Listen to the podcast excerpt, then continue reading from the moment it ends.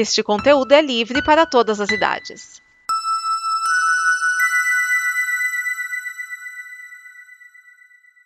Obrigado por dar play neste programa.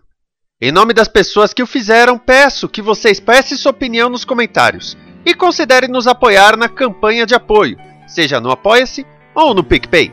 As informações e os comentários estão em nosso site comboconteúdo.com. Agora, fique com o programa.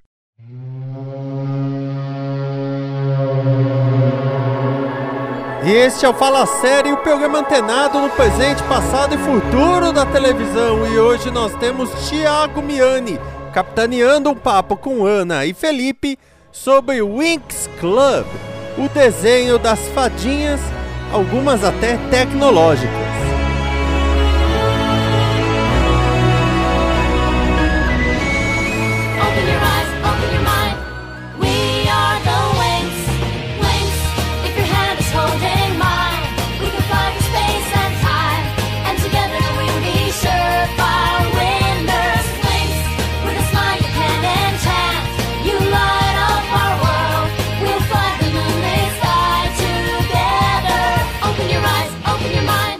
Olá pessoas, eu sou o Thiago Miani e eu sei que você quer ser um de nós. Aqui comigo está aquela que quando damos nossas mãos nos tornamos poderosa, Ana. Oi, gente, bom? E aquele que juntos somos invencíveis, Felipe. E aí, tranquilo? Olá pessoas, é muito bom estar com vocês aqui. A gente vai falar do desenho Wing Club e se der tempo a gente vai falar da série Wing Club. É, na verdade, Fate, a saga Wing, é, é estranho que eles usaram o mesmo nome, mas enfim, a gente, é, a gente vai falar dele, tá certo? Antes de mais nada, vocês querem se apresentar, Ana? Ah, meu nome é Ana, eu tenho 18 anos. Eu via Winx quando eu era bem menina. E eu acho que o que marcou mais o desenho foi principalmente aquela coisa de Gear Power, né? Que a gente raramente vê, ou caso, no caso via, né? Porque agora tá mais aparente. E eu fico feliz de falar sobre esse tema. Obrigado pelo convite. Bom, A gente que agradece a sua presença. E você, Felipe? Bom, como já falaram, meu nome é Felipe. Assim, eu assisti esse desenho quando não tinha outra coisa melhor pra ver na televisão. Peguei gosto pela série, acompanhei até a quinta temporada. E falaram tanto da série que eu, que eu fui procurar, né? Até assistir o primeiro episódio e.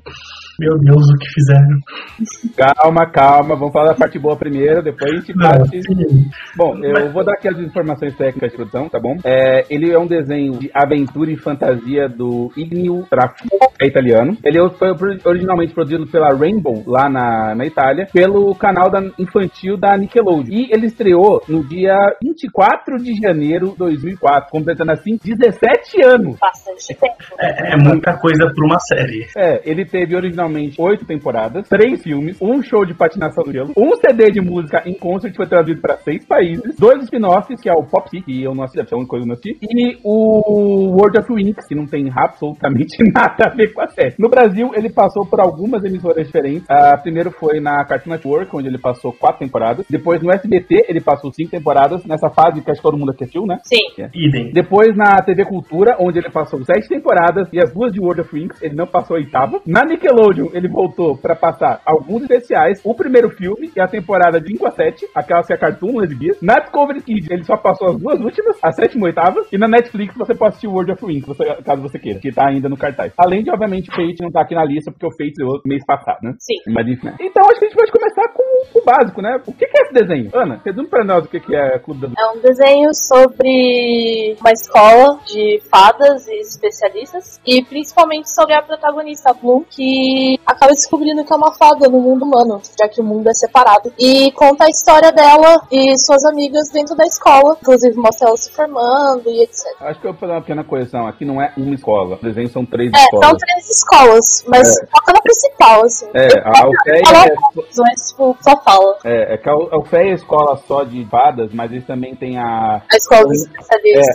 e É a, a Fonte Rubra, né? Fonte Isso, Rubra. e a Torre Nebulosa. Torre Nebulosa que é das Rosa Blitz. das Tribos. É, Das das Blitz. É só pra não, não confundir o pessoal e achar, ah, é uma história Harry Potter. Não, não é. Eles vão falar da dimensão mágica do mundo de magia, não necessariamente só da escola. Vira e mexe, eles estão saindo de lá, né? Sim. É, a maior parte das coisas que ocorrem no universo não ocorrem em detrimento da escola, ocorre por eventos que ocorrem fora da escola, que é muito diferente de Harry Potter. Em outras dimensões que eles vão bastante. Sim, É, Aliás, aliás, a gente devia falar sobre isso, né? Como é que funciona a, a lógica desse mundo meio doido, né? É, Bom, a- falar, Felipe. cara, pelo que eu me recordo, a lógica desse esse mundo não é bem mundo, é como se fosse um grande multiverso, onde cada reino é uma dimensão própria. E eles conseguem se conversar mutuamente de mão dupla, né? Ou seja, tanta informação que vai, informação que vem, seres que atravessam planeta outros reinos sem problema, é uma forma de explorar esse conceito que eu sinto falta atualmente em algumas obras, sejam literárias, animações. Eu sinto essa falta dessa facilidade do pessoal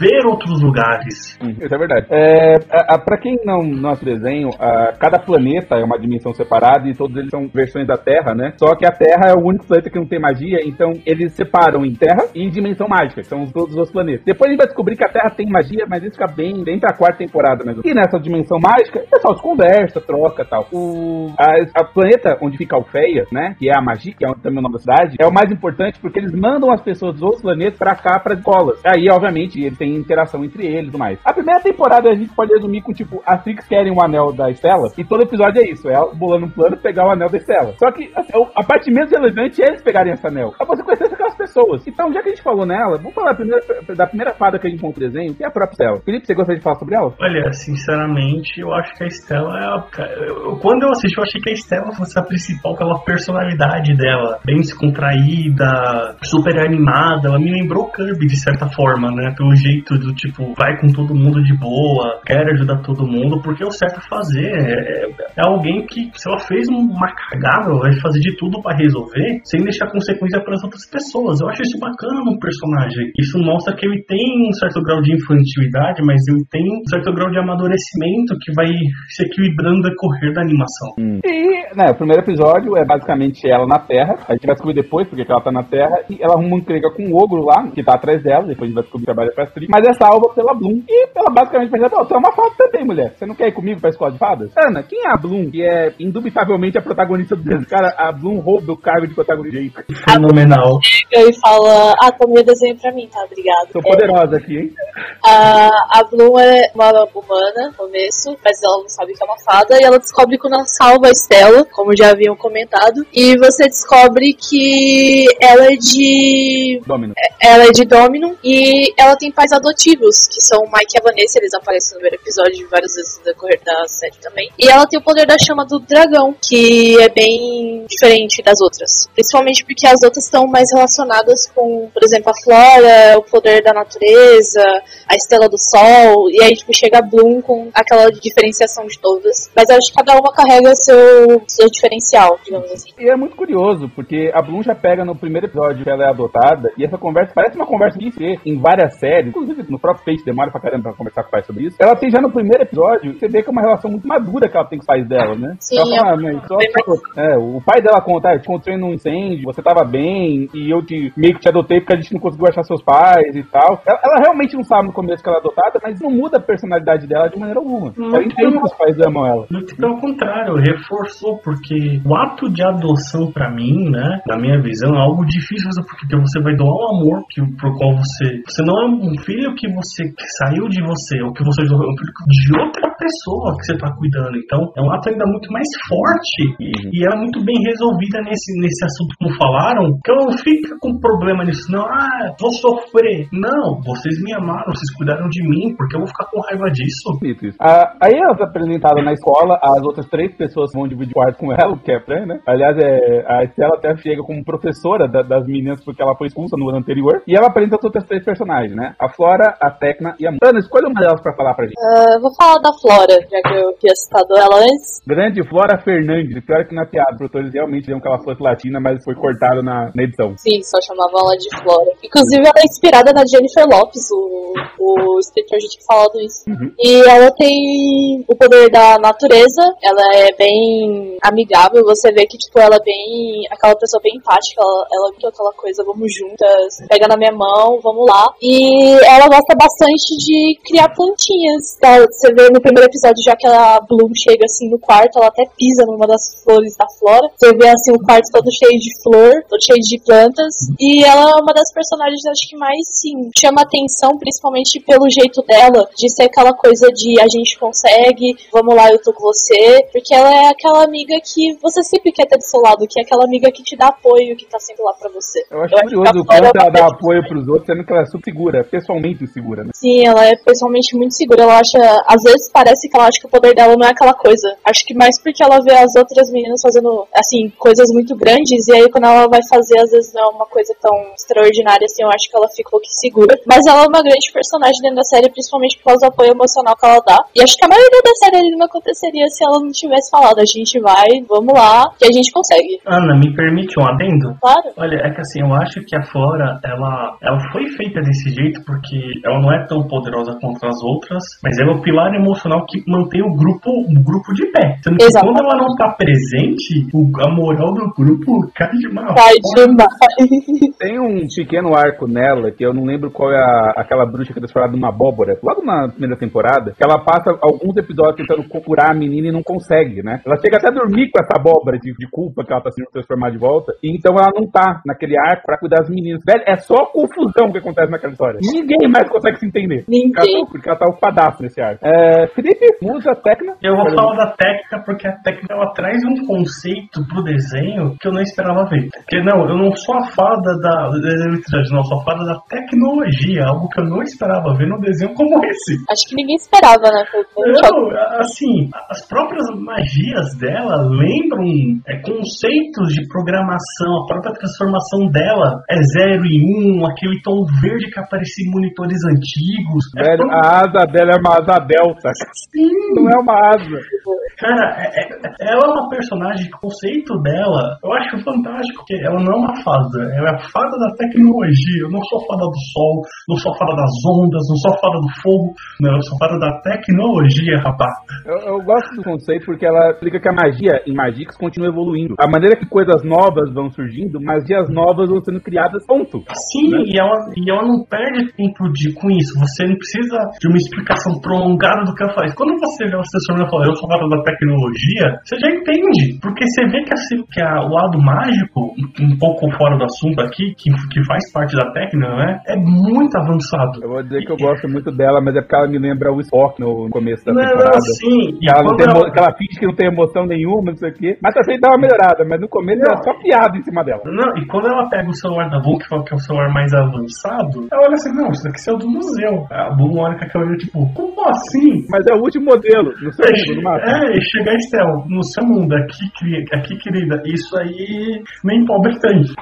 Eu gosto dela, gosto dela. Ana, você acrescentar alguma coisa? Eu queria, eu queria fazer um adendo também, que é uma coisa diferente, principalmente porque naquela época, no começo dos anos 2000, a tecnologia tava andando, não, não tava dando seus primeiros passos, mas ela tava andando ainda, tava engateando, digamos assim. Foi bem diferente ver uma, uma pessoa que trabalha com tecnologia, porque, tipo, em outros desenhos era tudo poderes ou pessoas que é, aprendem a lutar, e ela foi, tipo, aquela coisa assim, tipo, ah, eu jogo videogame, eu conserto celular, eu faço muitas coisas e eu sou inteligentíssima. E é isso que eu sou. E ela, principalmente, é aquela coisa do grupo que às vezes é o cérebro, né? Que ela que fez o papel muitas vezes do cérebro na... em grupo, assim. ela Na, é na segunda temporada a gente pode falar um pouco do arco dela lá quando ela toma um. Basicamente a busca lá pelo Codex, que ela toma um cacete das tricks, né? Que inclusive ela acha que o time é um covarde, que é o negócio todo. E você percebe uma evolução muito grande nessa personagem em relação ao que ela era. Que na primeira temporada ela é tratada muito como como que ele disse. Ela é tipo assim, ah, tem um plano pra resolver isso. Beleza, só ignora completamente, faz de jeito que é muito mais, tá muito nessa base. E você vê também que Não. ela usa as emoções, né? Principalmente. Não, sim, eu acho, eu, eu acho bacana ela, porque ela de todas as demais garotas que aparecem, até dos outros personagens, é a que mais é, é fora da curva. Isso ficou legal no grupo. Concordo. Bom, e tem a Musa. A Musa arrisca ser uma das minhas personagens favoritas, a fada da música, né? E a gente tem que começar com o fato de que ela não tem história de origem, né? A gente, uma música no meio do desenho contam qual é a origem dela, que a mãe dela era musista, o pai era é, pianista, a mãe fica muito doente, eles não têm dinheiro pra pagar o tratamento, ela acaba morrendo quando ela ainda é muito criança. Então ela meio que cortou os laços do pai, porque o pai não queria que ela fosse música. Ela vira a fada da música. né? É, esse não deu sorte na vida. conta em todos.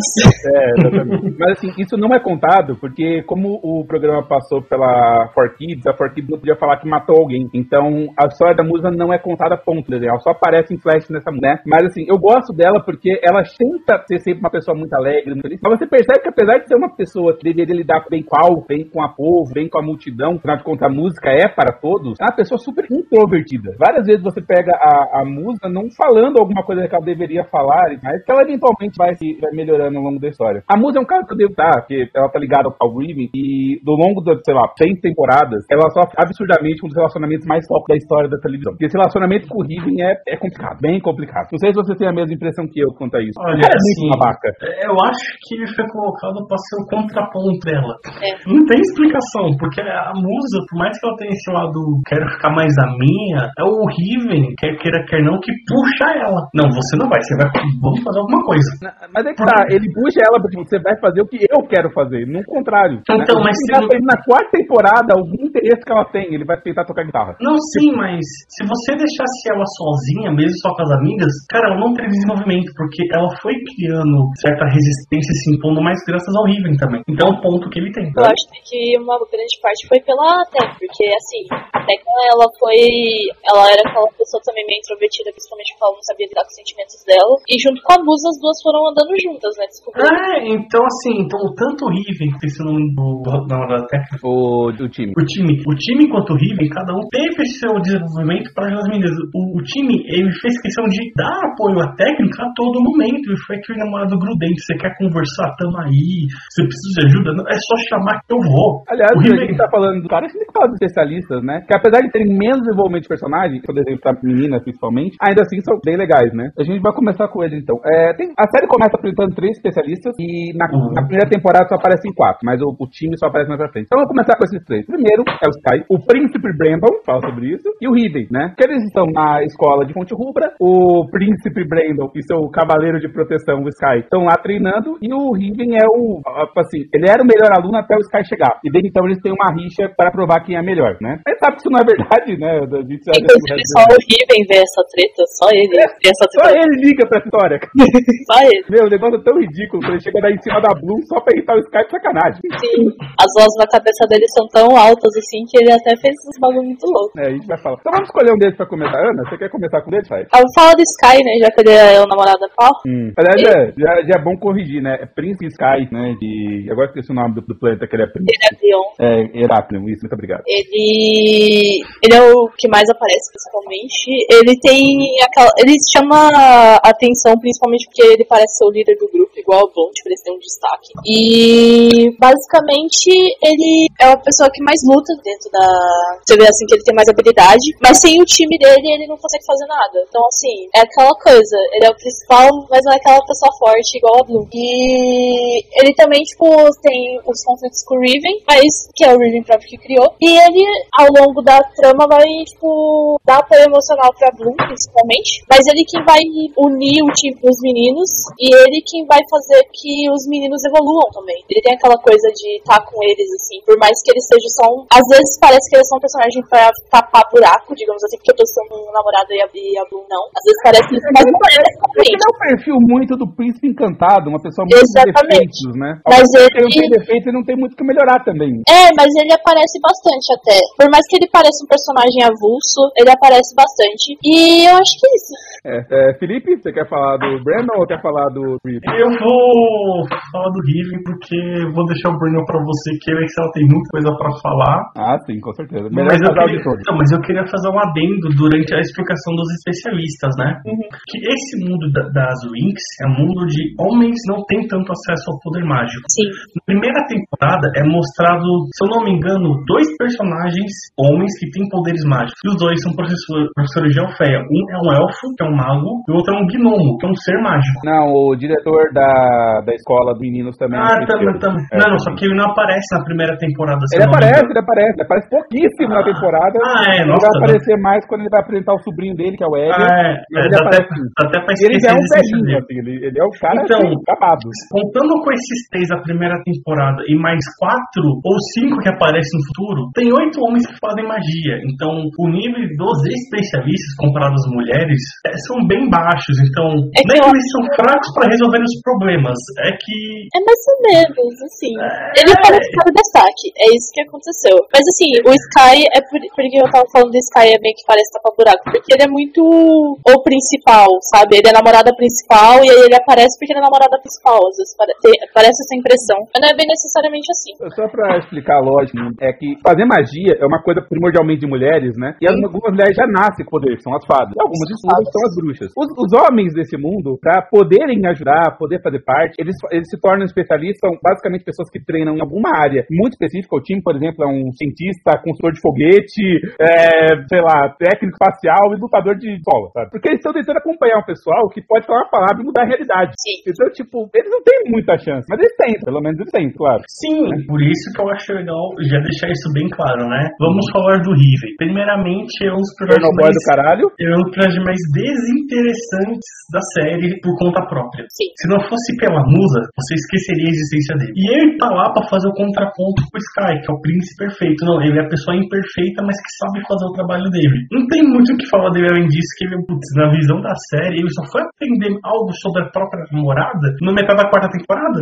Velho, eu acho que no começo, da primeira temporada, ele tem um arco, que é o arco que ele começa a namorar a Darcy. E aí você percebe que ele é babaca mesmo. Que elas falam, ah, a gente precisa de um cara pra fazer não sei o quê e feitiçam ele. Só que, tipo assim, o feitiço nem dá certo. E ele faz do mesmo jeito. É. O cara é muito babaca. Mas realmente, ele faz pouca coisa. Ele, como aparentemente todos os especialistas nesse momento da série, ele é só um guerreirinho com uma espada, na verdade com duas, né? Ele usa duas armas, e reclama que o Sky é muito melhor que ele, mas antes ele era o melhor, né? Depois você vai ver, ele não tá nem no top 10 da, da academia. Ele é muito pra, pra trás, velho. Mas ele, Ele tem no começo é que faz andar um pouquinho a trama. Ele no começo é aquele pessoa chata e ele fica aparecendo toda hora.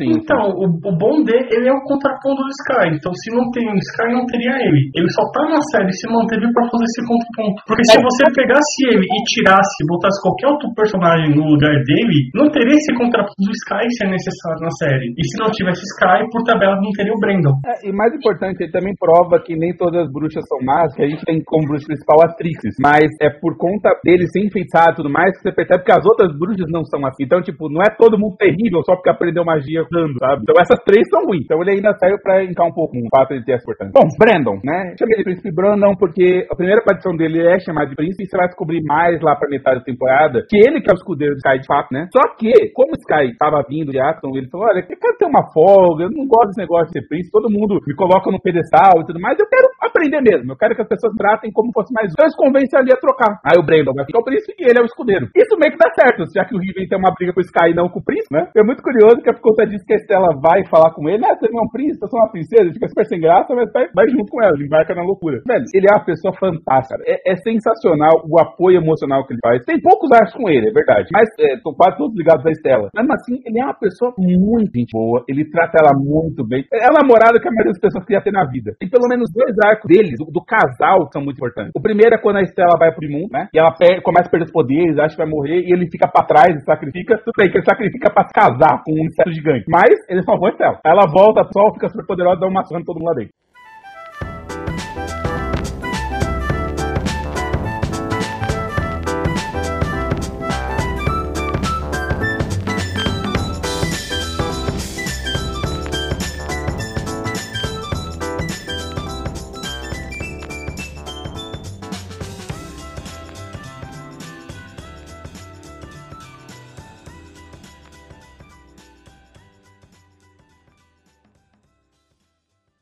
Esta é uma produção da Combo.